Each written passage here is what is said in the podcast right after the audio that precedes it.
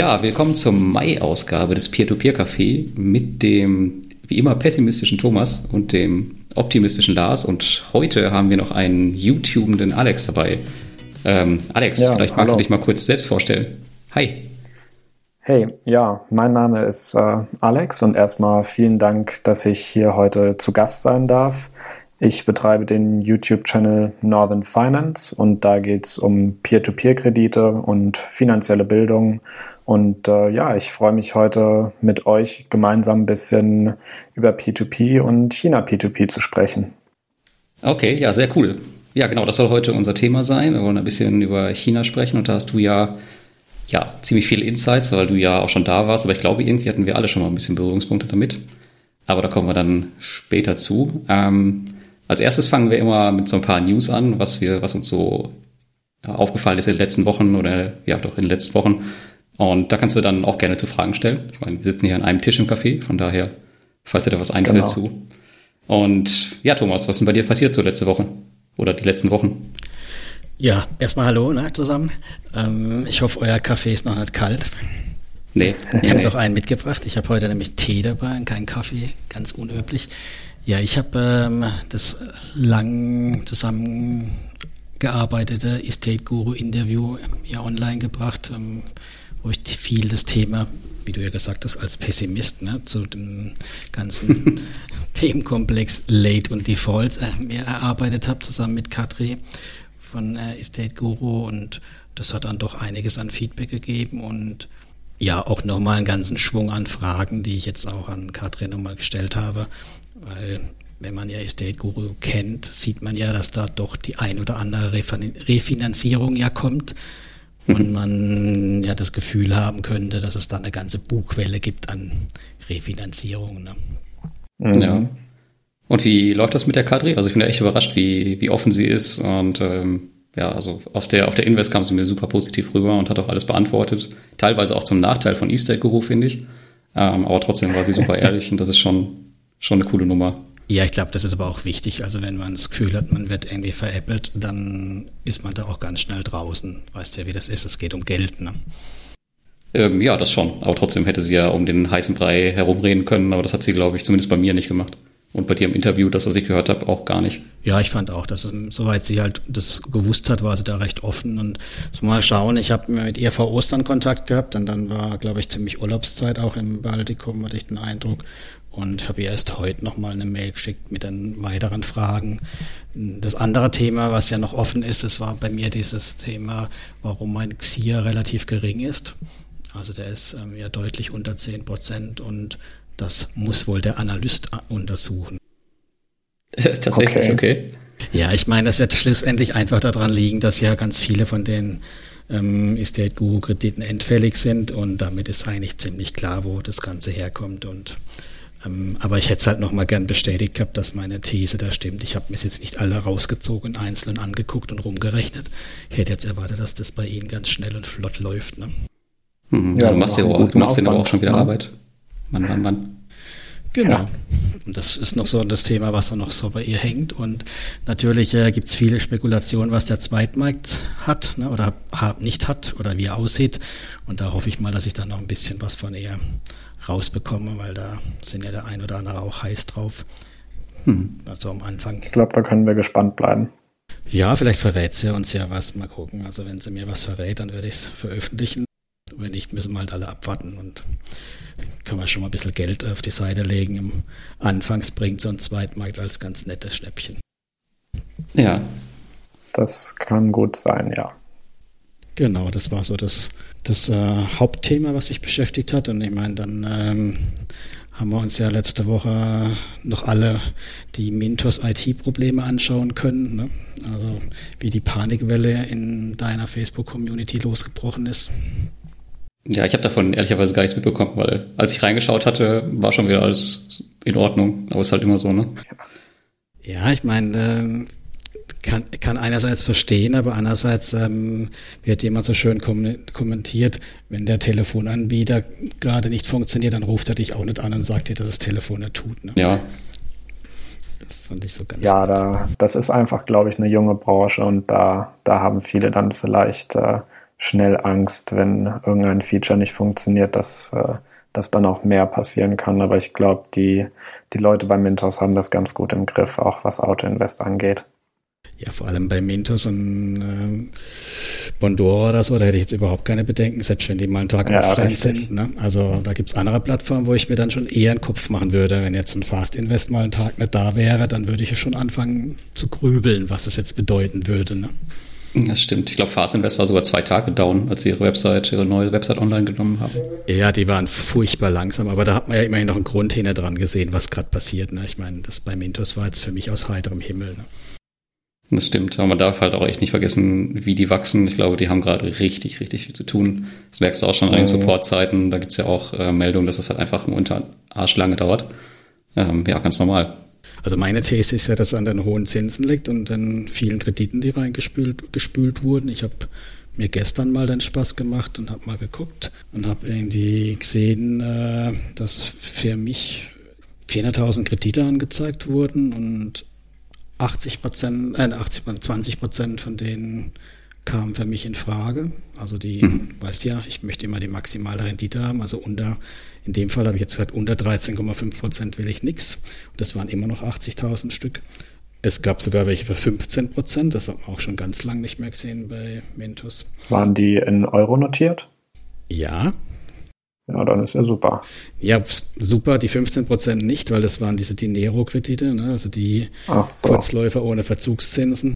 Muss man ja auch dem einen oder anderen immer mal wieder erklären, dass es äh, unterm Strich dann garantiert keine 15 Prozent sind, aber die meisten davon, also 10 Prozent habe ich jetzt nochmal geguckt, also die Hälfte war sogar langlaufende, also 8000 Stück von 10 verschiedenen Anbahnern, ne, die über 13,5 Prozent Mhm. Zinsverzinsung hatten Euro-Kredite. Also ich war ganz äh, positiv so. Ich habe jetzt versucht, auch meine etwas älteren kleiner 12% da loszuschlagen auf dem Zweitmarkt. So arg viele haben sich nicht losgelöst, aber ein paar und äh, hatte das als These, dass vielleicht einfach im Moment ein ganz schöner Schwung an Kredite da ist, die vielleicht die Plattform auch beschäftigt. Ne?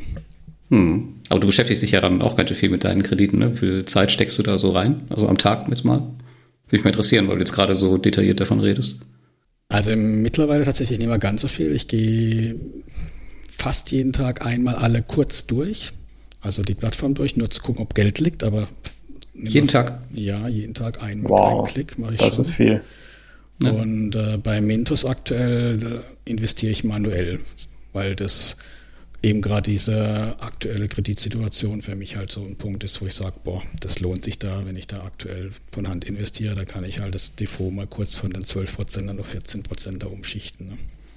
Hm. Lars, wie oft also, schaust du rein? Ja, ich wollte dich auch gerade fragen. Also, auch. Also ich, ähm, bei mir ist es einmal im Monat eigentlich. Also tatsächlich bei meiner Monatsabrechnung schaue ich einmal rein. Und wenn mir dann irgendwelche Unregelmäßigkeiten auffallen, dass irgendwo was rumliegt, dann korrigiere ich das, wenn es geht oder sonst halt auch nicht. Aber außer der Reihe ganz, ganz selten. Nur jetzt halt bei den Plattformen wie Crowdestor, wo es was zu investieren gibt. Mhm. Da schaue ich mir die Projekte mal genau gibt, an. Genau. Oder äh, Reinvest24. Ja, bei Crowdestor zum Beispiel, da muss er echt schnell sein. Ne? Ich glaube, dieser Kredit jetzt am Montag, der war innerhalb von, weiß ich nicht, 40 Sekunden oder so ausverkauft. Erinnere mich nicht dran. wow. Bist du drin? Nein, zum ja. dritten Mal nicht. Aber morgen kommt, glaube ich, wieder einer. Morgen kommt einer und am Freitag kommt einer. Ich hoffe, dass ich dann mal dabei sein darf wieder mal. Ne? Ja, ja Alex, bei dir? Bei Mintos? Ja, ich Nee, ich glaub, meine bei allgemein, wie viel Zeit du da reinsteckst. Ach so, okay. Ja, in die, in die Plattform selber schaue ich, schaue ich vielleicht auch ähnlich äh, ein oder zweimal im Monat und ansonsten Research ja über die Facebook-Gruppen bekommt man ja ziemlich viel mit und ja, ja, wenn ich dann Videos vorbereite, da geht natürlich auch Zeit rein in die allgemeine Marktlage, aber ich gucke nicht jeden Tag rein. Also das, das tue ich nicht. Ja. Ja, das hört sich doch ganz gut an. Ja, ich glaube, ähm, Thomas, ich habe gerade unterbrochen. Ich glaube, du meintest, bei Reinvest braucht man nicht so oft reingucken. Bei ne? Reinvest, da kann man sich Zeit lassen im Moment noch. Ja, genau. Und auch, mhm. genau, heute war ja, habt ihr ja alle fleißig dann auch, und ich habe es ja auch dann noch rausgehauen, gab es ja die ersten Dividenden, haben sie es genannt. Ne? Ja, aus dem mhm, Airbnb-Apartment. Genau. Ja, also müssen noch viele kommen, damit man mal die 2% auch drin hat, habe ich festgestellt. Ja, ich bin eigentlich ganz froh, dass es zu Anfang noch so wenig ist, weil die haben auch gar kein Reporting oder sowas. Das heißt, die Zinsen sich da zusammenzusuchen, wenn das mehr wären, dann wäre es ganz schön mühsam am Monatsende. ja. Ja, das wird lustig, genau. Ja, die haben halt echt ja, noch viel vor sich. Also wir warten wir mal ab. Genau. Dann eine Mini-News habe ich noch, bevor wir gerne switchen können. Der, deine Lieblingsplattform, mhm. ne, Lars, hat ja großes Programm diesen Monat an, äh, diesen, diese Woche angekündigt oder letzte Woche schon. Ah ja, genau, das Loyalty-Programm, ja. Robocash hat es jetzt endlich auf, äh, geschafft aufzulegen ne? und nehmen doch tatsächlich richtig viel Geld in die Hand. Also eigentlich habe ich es für April-Scherz gehalten. Ja, da wird sie vielleicht so um die 10.000 Euro kosten, habe ich mir mal so ausgerechnet. Also es ist eigentlich ein, was hast du geschrieben? Äh, eine Kugel Eis oder so, oder wie viel? Ja, oder eine Pizza mehr im Jahr, irgendwie sowas, Boah, ja. das wird aber schon eng. Also bei 0,3 Prozent auf drei Monate bei 1000 Euro. Ja. Und es ist einfach so geil, ja, wie viele Monate sich darüber unterhalten wurde in diversen Foren und alle haben sich drauf gefreut und dann sowas. Also es war aber so absehbar, Alter. Das ja, dann hätte es lieber noch ein paar Jahre einfach gelassen als sowas. Also ich fand, das war echt eine Ohrfeige für viele, kann ich mir vorstellen. Ja, genau. Das ist jetzt genau der negative Part, der noch hinten dran kommt, dass jetzt alle sagen, oh, was für eine Frechheit, wie könnt ihr das nur machen? Also jetzt sind sie auch wieder alle nicht zufrieden. Ja, damit konnten sie eigentlich fast nur verlieren. Ja gut, müssen wir mal gucken, wie das weitergeht mit denen. Ja, genau. genau. Das war so groß, so groß meine Themen, die ich für dieses Mal hatte. Ja, Lars, du warst ja mal wieder unterwegs, ne? Ja, genau. Ich war ganz spontan ähm, bei Groupier. Das hat sich eigentlich erst äh, letzten Montag ergeben und am 1. Mai bin ich dann rüber geflogen. Und ja, ich wusste eigentlich nicht wirklich was über die Plattform, aber es hatte sich da gerade eine ganz gute Möglichkeit ergeben, weil ich auch einen äh, befreundeten Blogger aus Dänemark noch treffen konnte. Von daher war das ganz cool und ja, da habe ich eine Menge Insights mitgebracht und ich war echt überrascht. Also über das Team weiß man ja so gut wie gar nichts. Also die waren jetzt mal auf der Invest Mhm. Aber ansonsten sind die halt mega anonym. Du hast keine, keine Bilder auf der Website oder so. Ähm, aber hat richtig Spaß gemacht. Die haben mich da in das Büro von den Marketinghasen gesetzt. Das, das war natürlich ganz nett, da zwei Tage zu verbringen und mit denen zu sprechen und so, was natürlich zur Sympathie auch ein bisschen beigetragen hat, zugegebenermaßen. ähm, aber auch ansonsten. Subversiv ist es nicht gerade. Ja, das stimmt, aber ähm, die haben mich auch den anderen Teams halt vorgestellt. Ähm, die haben zum Beispiel ein BI-Team, also Business Intelligence, wo die diverse Sachen messen, jetzt was von uns Bloggern zum Beispiel kommt, äh, aber auch das Volumen von den, von den Darlehensanbahnern, wo es gut läuft, wo es schlecht läuft. Ziemlich, ziemlich cool, durfte ich leider nicht filmen oder auch keine Fotos machen, was verständlich ist. Ähm, aber die gehen schon recht professionell an die Sache ran. Auch das Support-Team ist sogar viersprachig unterwegs. Äh, war ich auch sehr überrascht. Die haben auch einen deutschen Support, wusste ich auch gar nicht. Und es gab auch Gespräche mit dem CEO und der Founderin Ala, ich kenne ihren Nachnamen gerade nicht. Mhm. Und es gibt noch einen zweiten Founder, den habe ich leider nicht getroffen. Aber es war auf jeden Fall ja, eine ziemlich nette Zeit, war leider sehr kompakt, nur zwei Tage. Aber das war schon, schon cool. Vielleicht ein Fun Fact nebenbei, die haben einen festen Mitarbeiter, der nur dafür da ist, damit es dem Mitarbeiter gut geht. Also so eine Art äh, Personal Trainer oder, oder Psychologe. Also zu dem kann man halt hingehen, wenn es einem nicht gut geht. Und es gibt dann einmal in der Woche so ein Meeting, wo halt Mitarbeiter motiviert werden. Ähm, das ist dann freitags immer, da rauchen sie eine Shisha bei, also schon ziemlich Startup-mäßig. Okay. Ich wollte gerade sagen, ja, das klingt echt nach äh, Silicon Valley und nicht so viel nach Baltics. Ja, tatsächlich, aber es macht richtig Spaß, ihm zuzugucken. Also sie sind auch alle, also mit denen, mit denen ich so geredet habe in den zwei Tagen, klar, zwei Tage sagen jetzt nicht viel aus, aber alle ziemlich, ziemlich glücklich mit ihrem Job, sind super gut gelaunt. Cool. Und ja, haben sich auch committed dazu, dass ich nächstes Jahr ähm, ja, länger zu denen kommen kann, vielleicht zwei Wochen im Rahmen dieses Peer-to-Peer-Lifestyle-Projekts, sofern die Community das möchte. Aber in der letzten Umfrage war Groupier relativ weit oben, von daher wäre das eine Möglichkeit, die Plattform noch ein bisschen besser kennenzulernen. Ähm, aber auf jeden Fall hat mir das doch ziemlich viel Vertrauen in die Plattform gegeben, wo das vorher eigentlich noch mehr so eine ja, Blackbox für mich war. Aber ich gehe da halt auch extrem nach Sympathie und nach Netzwerk und was, was die Leute einem so erzählen ja, alles in allem denke ich mal, dass da mein Geld ganz gut aufgehoben ist oder besser, als ich es vorher dachte. Aber Und, Victor hast du nicht getroffen, ne? Victor. Ach, den Victor, nee. Den Victor haben wir kurz angesprochen. Ähm, ich werde jetzt nichts Falsches sagen, weil ich das Interview selbst noch nicht wieder nachgeschaut habe. Äh, aber der ist noch irgendwo im Hintergrund dabei und die haben auch Hoffnung, dass wieder deutsche Kredite irgendwann auf die Plattform kommen. Ja, aber das ähm, müsst ihr euch dann einmal im Interview anschauen, soweit ich das zusammengeschnitten habe. Und Ja, vielleicht noch als letztes, was ganz cool war. Ähm, wir haben abends so ein Peer-to-Peer-Plattform-Dinner wieder organisiert, was wir auch schon in Stuttgart hatten. Ganz spontan, das war nicht geplant. Aber ich habe halt alle meine Kontakte, die ich in Riga hatte, angeschrieben, ob sie nicht Bock hätten, abends zum Essen zu kommen.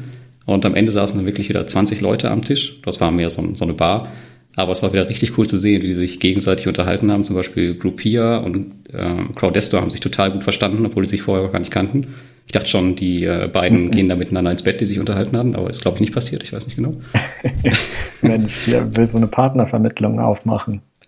Ja, aber das ist halt richtig cool zu sehen, wie das Netzwerk auch untereinander immer besser funktioniert. Ja, und ich glaube, super. das ist halt auch für die Zukunft echt wichtig, dass sie halt ja. miteinander wachsen und jetzt nicht irgendwie in Konkurrenz miteinander stehen. Und da können wir Blogger mhm. halt echt viel machen. Das vergessen wir immer. Ja, das stimmt. Das ist gut. Haben Sie auch was gesagt, ob Sie mal das äh, Design von Ihrer Seite überarbeiten wollen? Oder war das gar Findest du das Design einfach nicht schön mit dem Boot oder was ist da los bei dir? naja, ich finde, es fehlen halt einfach noch so Dinge, so ein paar übersichtliche Sachen. Ja, die sind da tatsächlich dran. Es gibt auch so eine Übersicht mit den Darlehensanbahnern, die ist schon online, aber da sind erst drei Darlehensanbahner drauf, weil die noch nicht alle Informationen zusammengesucht mhm. haben. Ähm, das ist alles ziemlich schleppend, aber die haben eine recht große Development-Abteilung. Ich glaube, sechs oder sieben Leute saßen da. Ähm, ja, ist aber noch, ist alles noch ongoing. Also ich glaube, die haben sehr, sehr viele Baustellen auch, allein schon mit diesem Stability Fund, der da kommen soll, mhm. und diesem Peer-to-Peer-Aggregator, den sie dann programmieren wollen. Ich habe so ein bisschen das Gefühl, vielleicht haben sie sich an, den, an dem einen oder anderen Punkt zu viel vorgenommen. Mhm. Aber ich denke mal, die werden mit Sicherheit das ein oder andere wieder fallen lassen, wenn sie merken, okay, das klappt hier nicht. Ja, ich bin gespannt auch, ob sie von den Renditen noch interessant bleiben, weil sie haben ja schon massiv nach unten tendiert jetzt so langsam in letzter Zeit. Also anfangs waren sie auch bei den 15 Prozent dann dabei. Mittlerweile gibt es ja sogar, ich glaube, 10 Prozent oder sowas, ne? oder 11 Prozent. Mm, das ist ja, dir nicht genug, 11 persönlich? Ja. Nee, mir nee? nicht. Wow. nee, ich möchte Harte Ausschlusskriterien. Unter 12 Prozent mache ich das nicht. Dann äh, bleibe ich lieber bei meinem Aktienkram. Ja. Bin ich dann echt hart. ja gut, hängt natürlich okay. auch immer so ein bisschen mit den Darlehensanbahnern zusammen und mit den Verhandlungen. Ja. Da weiß man natürlich nie so richtig, was gut, dahinter bei steckt. Immobilien ist nochmal was anderes. Bei Immobilien würde ich sagen, also immobilienbesicherte Kredite okay, aber bei Konsumentenkrediten würde ich nicht das Risiko eingehen unter 10 Prozent. Also ja. 10 Prozent müssen dann mindestens, weil ähm, da finde ich es auch aus der Anbahner-Sicht einfach das Risiko, dass äh, so ein Anbahner dann halt die Grätsche macht, wenn er das nicht im Griff hat. Höher wie jetzt bei einem immobilienbesicherten Thema. Aus mhm. meinen Vorstellungen. Ja, ja, durchaus. Hast du recht. Ja, so. Das wären so meine News. Und jetzt wollen wir mal zum, zum Hauptthema kommen, oder? Was wir eigentlich für die Folge hatten. Mhm, gern. Müssen wir die News so ein bisschen kürzen, es wird einfach zu lang, oder? wir plaudern zu viel, ja. Ja. Aber gut, heute haben wir einen Gast dabei, da ist es nicht so schlimm. Und zwar ähm, geht es ja heute um China. Und Alex, ich glaube, du warst in China und hast äh, im Rahmen deines Studiums warst du da, glaube ich, ne? Ganz genau, ja. Und hast so ein bisschen vielleicht mehr über die Lage und auch vielleicht über die P2P-Plattform da erfahren. Vielleicht magst du mal ein bisschen darüber erzählen. Genau, ja. Also, wie du schon richtig gesagt hast, ich war da seit äh, August letzten Jahres bis dann zum Dezember, bis kurz vor Weihnachten. Und äh, ja, ist ein unglaublich interessantes Land und äh, war sicherlich nochmal eine Sache, die mich persönlich nach vorn gebracht hat, war mein äh, zweiter Aufenthalt in China. Davor war ich schon mal ein paar Wochen da, vor ein paar Jahren und äh, man sieht wirklich, wie das Land sich weiterentwickelt hat. Also da geht's wirklich äh, in Schritten vorwärts, die können wir uns hier gar nicht vorstellen. Wir sind hier so in unserem Alltag drin und sagen, ja, Wirtschaftswachstum, das, äh, das gibt's, das ist jetzt nicht phänomenal, das ist wichtig, aber da drüben, die Leute haben echt, äh, echt eine Einstellung, dass es, äh, dass es bergauf geht und die, die spürt man wirklich bei vielen. Das ist, das ist sehr schön und äh, ja, daraus speisen sich letztlich auch irgendwann natürlich Blasen und äh, P2P war, war so eine oder ist immer noch so eine da drüben. Äh, man weiß ja nie ganz, wann eine Krise vorbei ist und äh, wann nicht. Auf jeden Fall bin ich oder bin ich auf das Thema schon bisschen äh, vor meinem Aufenthalt in China aufmerksam geworden. Da gab es ja immer wieder auch Schlagzeilen bei Bloomberg oder Thomson Reuters oder wo auch man immer seine Nachrichten liest. Und äh, ja, als ich dann da war, ähm, habe ich zum Glück ziemlich schnell Anschluss gefunden an ein paar chinesische Kommilitonen. Und einer davon, ähm, dem sein Vater, der hatte was äh, angelegt in chinesisches P2P. Ich weiß jetzt leider nicht mehr ganz genau, welche Plattform, aber ähm, er hat auf jeden Fall gesagt, dass er damit nicht sonderlich äh, zufrieden war. Ähm, ja, für die, die es äh, vielleicht nicht wissen, der P2P-Markt in China ist tatsächlich, äh, ich glaube, rund 35 Mal so groß wie der in Europa, wenn ich mich jetzt nicht vertue, vom letzten Bericht der Cambridge University. Ähm, circa äh, etwas über 300 Milliarden bis 350 Milliarden, wenn ich mich recht erinnere. Und in Europa ja, sind wir so um 10 Milliarden herum. Und äh, ja, kann natürlich alles äh, wegweisend sein oder eben auch nicht, wie es hier bei uns weitergeht. Aber ich glaube, wir können auf jeden Fall was daraus lernen, wie die mit ihrer, um, mit ihrer Krise umgehen und äh, wie die Investoren äh, ja, am Ende dastehen. Da können wir bestimmt was mitnehmen und äh, darum soll es so ein bisschen heute gehen. Genau, wenn ich es richtig gesehen habe heute, ich habe dir das ja nochmal kurz geschickt, ist jetzt die zweite Pleitewelle gerade losgelaufen. Genau. Zwei Milliarden Dollar, das sind natürlich mächtige Zahlen, über 200.000 Anleger und es hat wohl auch die großen Plattformen oder große bekannte Plattformen laut der Quelle getroffen. Ganz genau, ja. Also es Vielleicht war mal für, äh, für die Zuhörer, wie viele Plattformen gab es vor der vor dieser Krise? Ich glaube irgendwas um die 4.000, 5.000, oder? Ja, ich glaube 4.500 circa. Ah, Wahnsinn. Ja, also wirklich Wahnsinn in einem Land, aber viele davon waren ja tatsächlich nur amateurhaft unterwegs oder im schlimmsten Fall sogar betrügerisch. Äh, das war einfach ein riesengroßer Hype, der da drüben entsprungen ist. Und äh, ja, also zu dieser aktuellen Pleite, ähm, falls die Zuhörer hier nochmal nachschauen wollen, die Website ist äh, tuandai.com. Und äh, ich glaube, die war auch eine der Top 20 Plattformen, also jetzt kein, kein kleiner Fisch, ja. Und trotzdem Ponzi-Schema mhm. hinten dran, ne? Genau, genau. Also trotzdem betrügerisch unterwegs. Und das ist, glaube ich, ein ganz wichtiger Punkt, dass wir immer schauen, dass in Europa die Plattformen ja, die Transparenz am Ende da haben, die wir auch brauchen, um da langfristig zu investieren, weil sonst kann eben der Nährboden für genau sowas gegeben sein. Das ist so ein bisschen meine Befürchtung. Das ist natürlich auch einfach der, der schieren Masse geschuldet. Ne? Ich meine, wir haben hier ja eine begrenzte Anzahl von Plattformen, die man ja schon irgendwie in Sichtweite hat und die sich auch untereinander mittlerweile unterhalten. Aber 4600 Plattformen, da gibt es ja keinen Blogger, der die alle vergleicht oder der, das ist ja da völlig unmöglich. Ich glaube, das wird schwer, ja. Ja. Wobei ich jetzt auch nicht sagen würde, dass wir in der Lage, oder ich wäre nicht in der Lage zu sagen, ähm, ich kann da ein qualitativ hochwertiges Audit machen von einer Plattform. Also das würde ich weit von mir weisen. Ne? Nein, nein, das nicht, das nicht. Aber du hast hier zumindest schon, schon mal ein bisschen mehr Überblick mhm. und du weißt, okay, die Plattform existiert und hast es schon mal gehört. Aber bei 4600 ist es halt. Ja, genau, und ihr habt es sogar schon besucht, also zumindest mal physikalisch vor Ort jemand gewesen. Ne? Ja. Mhm. Ja, das Problem in China ist auch, ähm, man hat wirklich wenige Investitionsmöglichkeiten. Also das Kapital, da haben ja äh, die Regierenden ein bisschen Angst, dass es abfließt aus dem Land. Deswegen dürfen die Privatausleger nur auch nur innerhalb äh, von der Volksrepublik investieren. Und dann äh, gibt da nicht viele Möglichkeiten, außer ja, Immobilien, äh, vielleicht auch den Aktienmarkt, aber P2P ist da drüben echt in so eine Lücke gegangen äh, und hat sie dann ja scheinbar im, im ersten Blick sozusagen sehr gut ausgefüllt. Ähm, ja, aber dann letztlich äh, doch sehr viele Betrüger angezogen. Weißt du, ob das hm, ähm, Konsumenten oder Businesskredite hauptsächlich waren? Also was in China so ein bisschen das Problem war, was auch den P2P-Markt unterstützt hat, die großen Banken sind alle staatlich und die leihen ihr Geld am liebsten auch anderen Staatskonzernen und äh, nicht gerade kleinen und mittelständigen Unternehmen.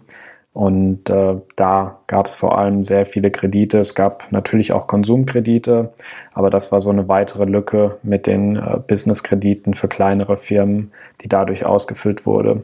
Die aktuelle Plattform äh, Twandai, die hat sich ja auch auf die Fahne geschrieben, äh, diese Business-Kredite zu mhm. bedienen. Ja, am Ende hat es nicht gemacht, aber das ist so ein, ein großer Punkt auf jeden Fall da drüben.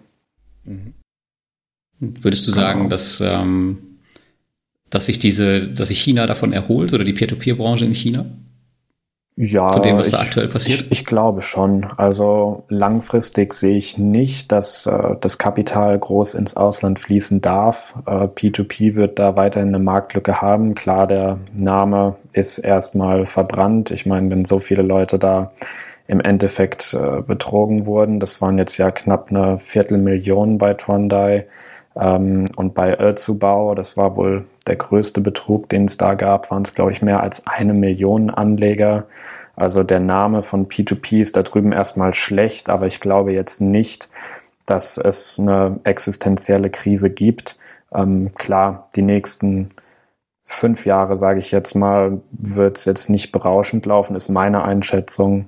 Aber ich glaube letztlich, wenn sich fundamental an der Politik da drüben nichts ändert, dann dann wird das wieder hochkommen und dann hoffentlich mit äh, seriösen Plattformen, die Regulatoren da drüben greifen ja jetzt ziemlich hart ein und äh, ich hoffe, das schafft dann auch irgendwann wieder Vertrauen.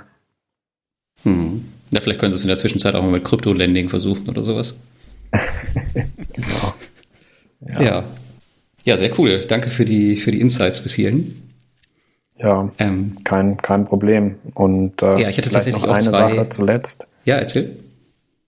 Ähm, die, die meisten Leute, die investiert haben, ähm, die sagen selbst, dass sie einen risikofreien Return erwartet haben.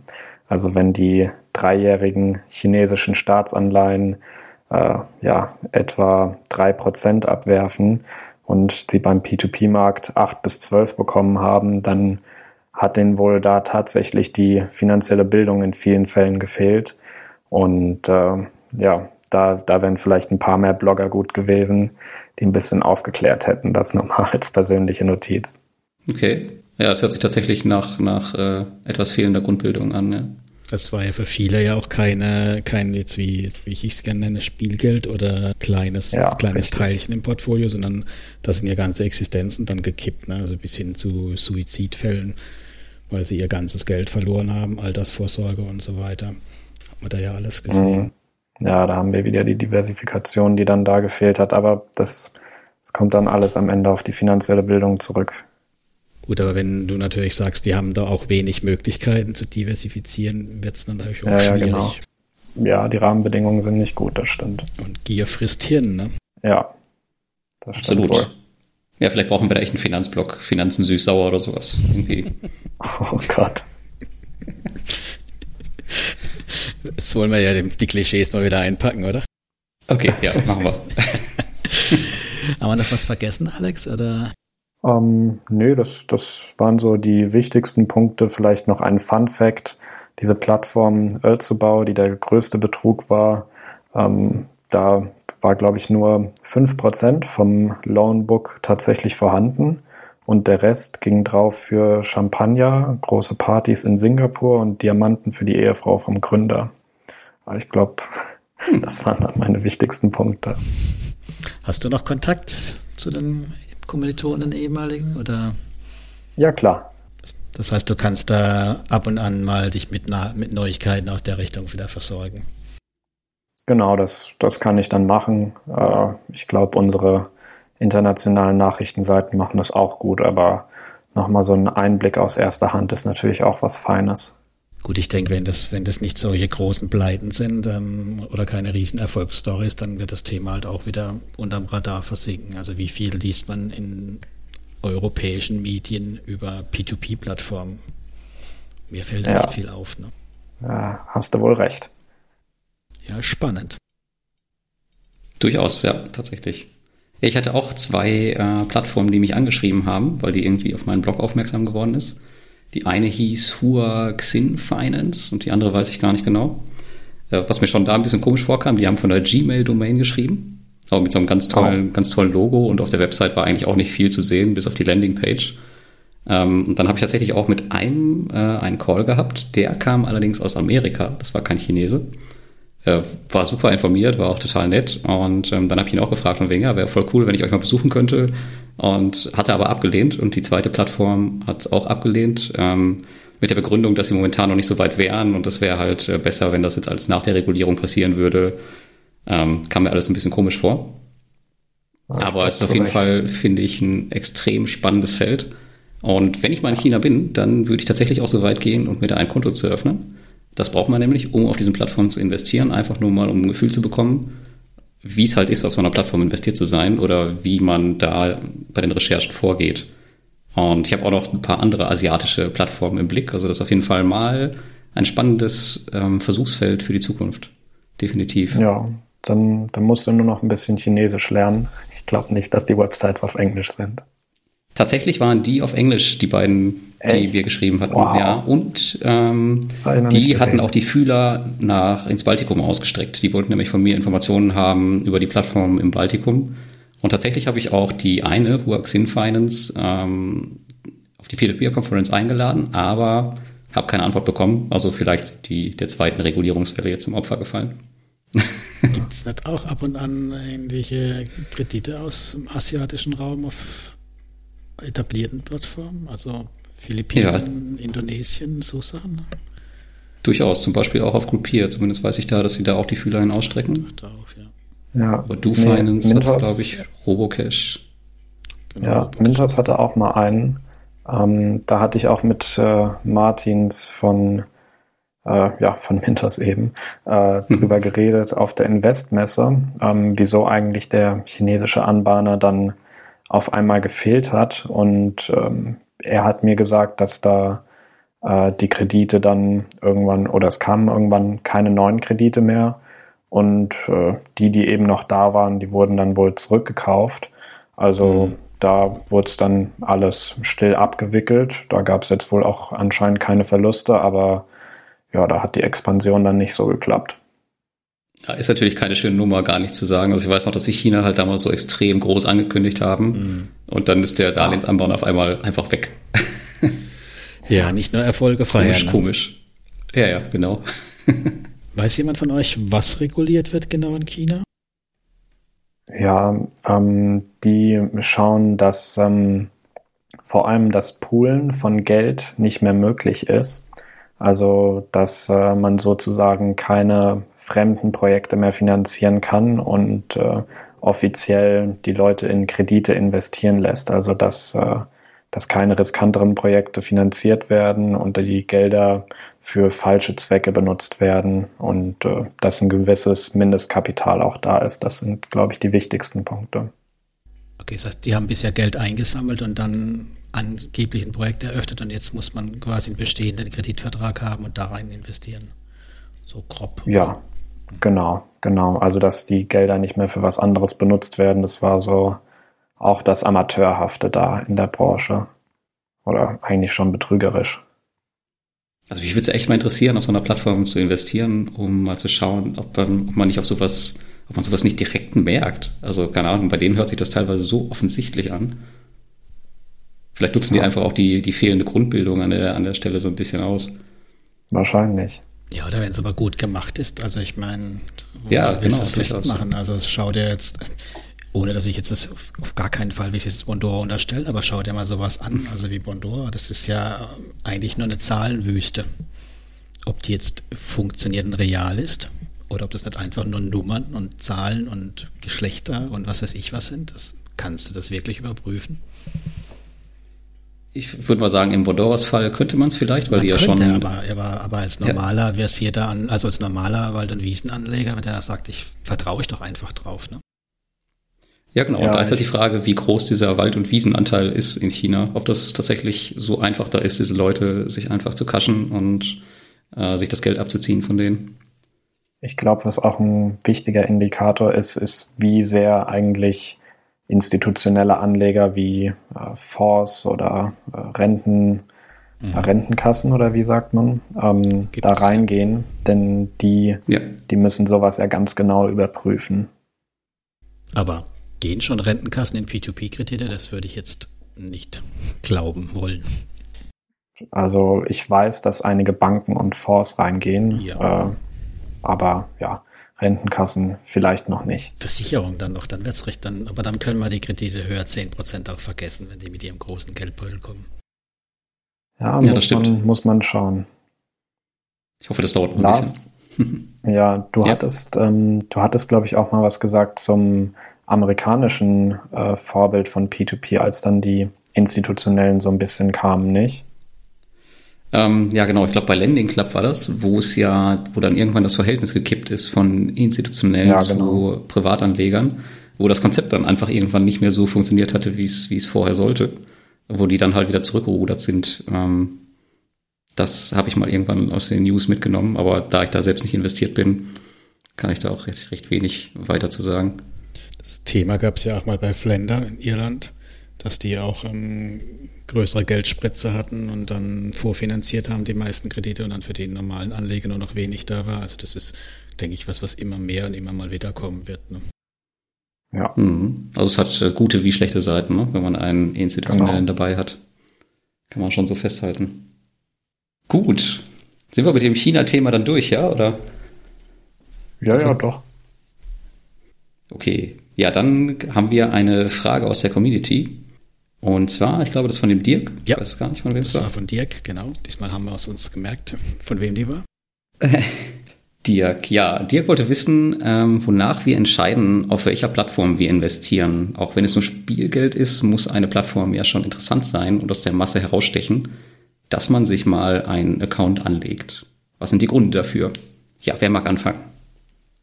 Mach weiter. Alex, der Gast. Ah, stimmt. Entschuldigung. Alex ist Gast, der darf ja, anfangen. klar. Okay, ähm, also bei mir ist eigentlich äh, der wichtigste oder so ein Ausschlaggeber ist meist das Team dahinter. Also ich äh, versuche immer so ein bisschen zu den Leuten selbst herauszufinden oder mal einen Mailkontakt aufzubauen, denn äh, ja, P2P-Plattformen gibt's ja sehr viele, aber die Leute dahinter, finde ich, die machen dann oft den Unterschied, auch was für Erfahrungen die vielleicht mitbringen oder was für, was für eine Einstellung die haben, wie schnell die vielleicht auf deine E-Mails antworten. Also all so Sachen sind für mich erstmal ein Grund, einen Account anzulegen. Und dann kann man meiner Meinung nach ja immer noch schauen, ob es dann klappt oder auch nicht. Äh, auch ein gutes Team kann ja dann vielleicht am Ende es nicht schaffen, dass genug Kredite da sind oder die Kredite hoch genug verzinst sind. Aber so die Teams, das ist so für mich der erste Anhaltspunkt, wo ich nachschaue. Mhm. Okay. Finde ich gut, ja. Wie ist bei dir, Thomas? Ja, also mittlerweile traue ich mich auch, die Plattform anzuschreiben. Früher, als ich angefangen habe, habe ich das so nicht gemacht. Ich habe zwei Vorgehensmodelle, hatte oder habe es auch immer noch. Ich habe ähnlich wie bei einem Index, habe ich nach Marktkapitalisierung geguckt. Also was sind eben die großen Spieler, wo auch viel Geld im Spiel ist und viel bewegen, um in der Hoffnung dann ähm, auch etwas eher Solides zu erwischen. Das war so der eine Weg. Und der zweite war dann ganz klar auch, ähm, wer bezahlt die höchste Rendite. Ne? Also und wirkt dabei noch halbwegs vertrauenswürdig. Also das habe ich erst jetzt auch in den, in den letzten, in letzter Zeit gemacht. Also ganz am Anfang, als ich dann noch reingetastet habe, mich in das Thema nicht, sondern erst jetzt. Und da war auch ganz klar immer angeschrieben, immer hinterfragt, immer nachgefragt und ähm, ein bisschen versucht, Insights zu bekommen und halt auch keine Plattform jetzt aufgetan, die nicht schon irgendwo anders in irgendeiner Form, sei es in einem Forum oder ähm, von jemand anders auf einer englischen Seite oder wo auch immer besprochen oder beschrieben wurde oder Erfahrungen halt gibt. Ne? Hm. Also da bist du dann schon, schon ziemlich genau, dass du einfach analytisch vorgehst und dann den zweiten Punkt, äh, dass du halt einfach ja, schaust, wo ist am meisten zu holen. Ja, ich meine, das sind halt äh, das sind ja zwei, also es ist ja ein breites Feld. P2P ist ja nicht gleich P2P. Also wenn ich halt in diese Ecke mal reingehe, wie jetzt ein Groupie am Anfang oder auch ein Fast Invest, die ähm, versucht haben zu wachsen und halt ähm, jemand ranzuziehen. Die haben dann halt am Anfang auch eine höhere Bereitschaft gehabt, ähm, Rendite auf die Straße zu stellen, also höhere Zinsen zu bezahlen und sowas habe ich mir dann halt angeschaut und halt auch mitgenommen.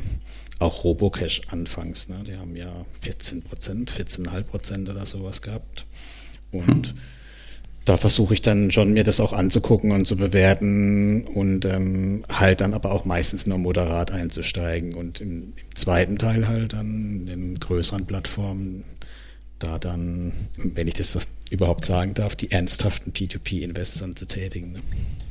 Ne? Ja. also auch ein Crowdestor bin ich eher vorsichtig dabei, ne? weil die haben halt noch kein echtes Track Record, die haben noch kein Projekt, was in, also mir nicht bekannten Projekt, was in Schieflage ist und so weiter. Also das sind also Dinge, die ich schon irgendwann auch sehen will, um sie dann in die erste Kategorie zu schieben. Und so lang sind es halt in der zweiten. Die zahlen super Rendite, also hohe Verzinsung, sind interessant, sind, wie er sagt, sympathisch, interessantes Team hinten dran, schöne Story. Dann habe ich da auch Lust drauf. Cool. Und wie sieht's bei dir aus, Lars? Ja, bei mir ist es tatsächlich oft einfach die, die Neugier. Ähm, und danach sammle ich einfach Praxiserfahrung äh, über die Zeit. Das heißt, es gibt Plattformen, die teste ich, teste ich mal kurz an, äh, so wie du Finance, und lasse sie dann liegen und da wird dann halt nichts mehr aufgestockt, weil die einfach uninteressant sind. Äh, auch weil das Team vielleicht total unsympathisch ist, wie es jetzt da auch der Fall ist. Ähm, und es gibt andere, die ich dann halt mit der Zeit aufstocke. Crowdestor, wo du es gerade angesprochen hast, Thomas, ist so ein Fall, da wäre es mir zu Anfang überhaupt gar nicht eingefallen, da zu investieren und auch bis zu dem Besuch nicht. Aber als ich da halt gemerkt habe, okay, da sitzen halt zwei echte, in meinen Augen, Genies, die das da führen und die sorgen, die machen sich halt auch Gedanken über den Ausfall, über die Ausfallmöglichkeit und sorgen da halt mit diesem Buyback-Fund vor. Ähm, da habe ich dann halt schon Vertrauen gefasst und das ist eigentlich so der Weg, äh, wie ich die Investments angehe. Also ich eröffne mir einfach mal einen Account, schaue dann, wie es läuft und dann versuche ich die Leute dahinter kennenzulernen. Und ja, entweder es läuft gut oder es läuft schlecht, aber auf sowas wie zum Beispiel Geschäftsbericht oder sowas gucke ich persönlich gar nicht weil es mir einfach zu lange dauert und weil es halt auch, glaube ich, Leute gibt, die das einfach besser können. Es gibt, glaube ich, gerade im Peer-to-Peer-Umfeld auch inzwischen so viele Leute, auch bei uns in der Community, die sich damit beschäftigen. Zum Beispiel jetzt kürzlich hat, glaube ich, der Christian Schramm bei uns mhm. in der Community Details da über Twino rausgehauen. Echt super genial. Und da brauche ich einfach nicht selber noch tiefer reinschauen, wenn es da halt, wenn sich die Berichte dann zwei, dreimal im Internet bestätigen. Ähm, das, da kann man sich dann ja auch schon seine Schlüsse draus ziehen, dass man vielleicht jetzt im Falle von Twino vielleicht nicht unbedingt nochmal äh, da 100% aufstocken sollte oder sowas. Ja, so sieht das bei mir aus. Mhm, cool. Genau, er hat ja noch dann äh, gefragt, ob es reicht, wenn andere drüber sprechen oder davon schreiben. Das ist für mich eher, eher selten der Fall. Also ich habe weder mit Twino noch Swepper oder noch Aux Money ähm, irgendwas angefangen. Also das war mir dann schon auch wieder zu langweilig an der Stelle oder zu uninteressant. Ja, genau. Also manchmal ist es ja so, dass man durch die anderen Blogger erst drauf kommt, dass es diese Plattform gibt und dann schaut man sich die an und entscheidet, okay, machst du da auch was oder machst du da halt nichts. Genau. Und wenn es schon so viele drüber oh. geschrieben haben und aber auch ähm, das jetzt nicht eben in die Kategorie sind groß oder interessant genug oder haben hohe Rendite fällt, dann denke ich auch, dann brauche ich es nicht. Dann ist es halt eine unter vielen. Ne? Ja, ja, stimmt. Okay. Ich, also bei Swapper hat es bei dir nicht so funktioniert, meinst du? Hat mich nicht angesprochen, nee. Okay, ja, interessant. Also bei mir lag da auch, ich habe die auch mal angetestet, äh, lag da auch eine lange Zeit äh, viel Geld rum, weil es einfach nicht unterkam. Ähm, aber jetzt mittlerweile läuft das etwas besser.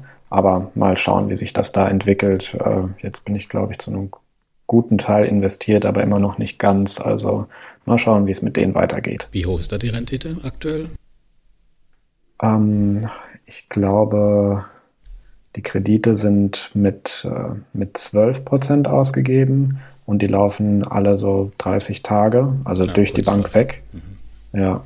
Aber das ist halt dann der Punkt, weißt du, man investiert, man kriegt nicht komplett alles investiert, man hat Geld rumliegen ja, ja, und sie haben 12 Prozent, dann frage ich mich halt, ähm, da gibt es doch so viele Alternativen mittlerweile, warum soll ich sowas anfangen? Ja, das ist dann so mein Punkt, wo ich dann sage, jo, sollen andere machen, so kannst du machen, aber muss ich nicht auch noch anfangen damit und Geld dort rumliegen lassen. Ja, was man nicht alles für die Community in Kauf nimmt, nicht? Ja, ja, bestimmt. Ja, Alex, liest dir mal den Artikel bei mir durch über Swapper und das VIP-Programm, weil ähm, mhm. du kannst da auf jeden Fall noch mehr rausholen. Also ich liege bei, also Swapper selbst zeigt mir 14,2 an und ich habe äh, Portfolio Performance 13,4 oder 13,3. Also da ist auf jeden Mhm. Fall noch mehr drin, auch wenn da ein bisschen Geld rumliegt ab und an mal. Also ich bin mit denen sehr zufrieden, muss ich sagen. Ist das Okay, cool. vermutlich für Nichtstun, eine Nichtstu-Plattform dann für dich, ne? Ja, genau, auf jeden Fall. Hm, ja. Aber dann seid ihr ja zufrieden, dann muss ich nicht auch noch damit rumtesten. Und was muss man anlegen? Bestimmt 5K, oder? Um damit man das Wohlfühlprogramm kriegt. Regulär musst du 5K anlegen, aber wenn du einen guten Kontakt, Kontakt zu denen pflegst oder denen mal einen Verbesserungsvorschlag rüberschickst, so was zu Anfang so, und ich bin mir ziemlich sicher, dass es heute auch noch funktioniert, dann lassen die dich da nach drei, vier Mal nerven auch in das äh, VIP-Programm rein. Zumindest war es bei mir so. Ja, sehr gut. Ja, und ähm, ja, irgendwann fällst du da wieder raus, aber dann schreibst du halt einfach eine Mail, eine Mail und dann lassen sie dich wieder rein. Also das hat, das klappt, seit ich da drauf bin und ich bin deutlich unter 5K investiert, äh, klappt das wunderbar.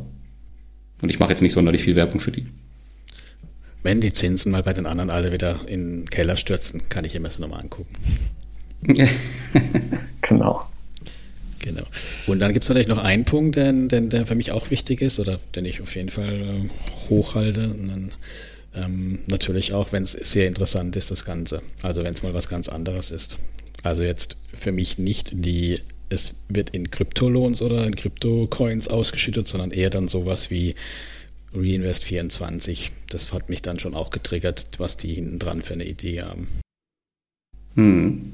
Also mal was, was absolut anderes, was Neues. Schon innovativ, ja.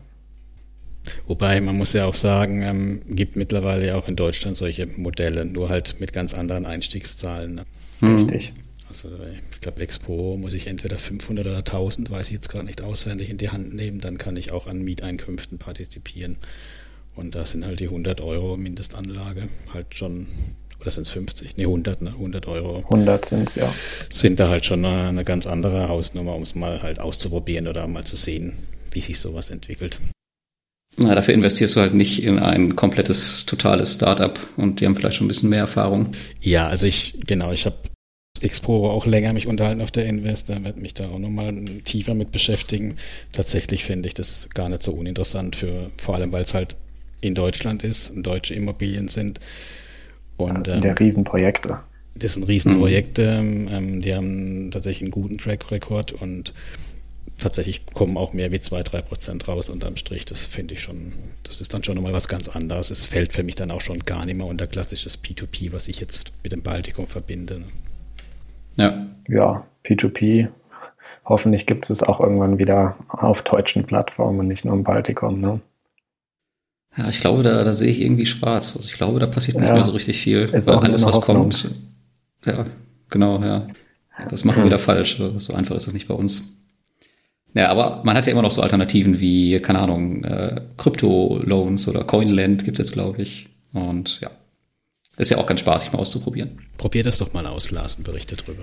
Äh, Ich bin tatsächlich auf einer Plattform, Celsius heißt die, da habe ich alle meine Coins angelegt und die ähm, generieren schön Zinsen, während sie an andere verliehen werden. Hast du noch? Bist du sicher, dass das noch dir gehören? Ich bin relativ sicher, ja. Okay. Ja, Heb's aber zumindest ist es. Habe ich auch schon probiert. Das äh, klappt wunderbar. Dann drücke ich dir die Daumen. Ja, also. Nee, da will ich auf jeden Fall dabei bleiben. Und ich glaube, in dem, in dem Feld gibt es tatsächlich auch noch spannende Sachen in Zukunft, gerade so. Also jetzt nicht unbedingt ähm, Krypto an sich, sondern halt das ganze Blockchain-Thema. Ja, da schauen Ja, wir mal. Da gibt es übrigens auf der Peer-to-Peer-Konferenz auch den einen oder anderen Vortrag zu. Schöne Überleitung. Ja, genau, zum Ende. So sieht's aus. Denn die Konferenz ist äh, in gut einem Monat. Und es gibt noch einen kleinen äh, Bonustag. Ich weiß nicht, ob ihr es mitbekommen habt, aber Mintos ist äh, Platino-Sponsor geworden bei dem Event. Und die organisieren ein Pre-Event am Donnerstag. Das ist komplett frei für alle. Und da kann man sich kostenlos anmelden und dann kannst du die Büros besuchen und abends gibt es eine kleine Rooftop-Party in der Galeria in Riga. Das ist ein ziemlich, ziemlich, ziemlich, ziemlich coole Location, wo du so über die Dächer schauen kannst. Kann man nur jedem empfehlen, da es frei ist und da vielleicht viele sowieso schon nach Donnerstag anreisen, die da hinkommen, kann man das durchaus mal mitnehmen. Ja, und ansonsten schauen wir gerade so ein bisschen bei der Konferenz, äh, ja, floppt das total dieses Jahr oder, oder wird's wird's ein ganz gutes Event und wird es nächstes Jahr nochmal geben? Da bin ich auch mal sehr gespannt, äh, wie das so, wie das so werden wird. Also, ja, also wenn es nächstes Jahr nochmal stattfindet, dann kann man davon ausgehen, okay, es ist kein Flop oder wenn es in einer anderen Stadt stattfindet, wie zum Beispiel Lissabon ist jetzt auch schon im Gespräch. Dann kann man davon ausgehen, dass es ganz gut gelaufen ist. Aber wir gucken mal, was da so kommt. Wie sieht es denn bei euch aus? Kommt ihr auch?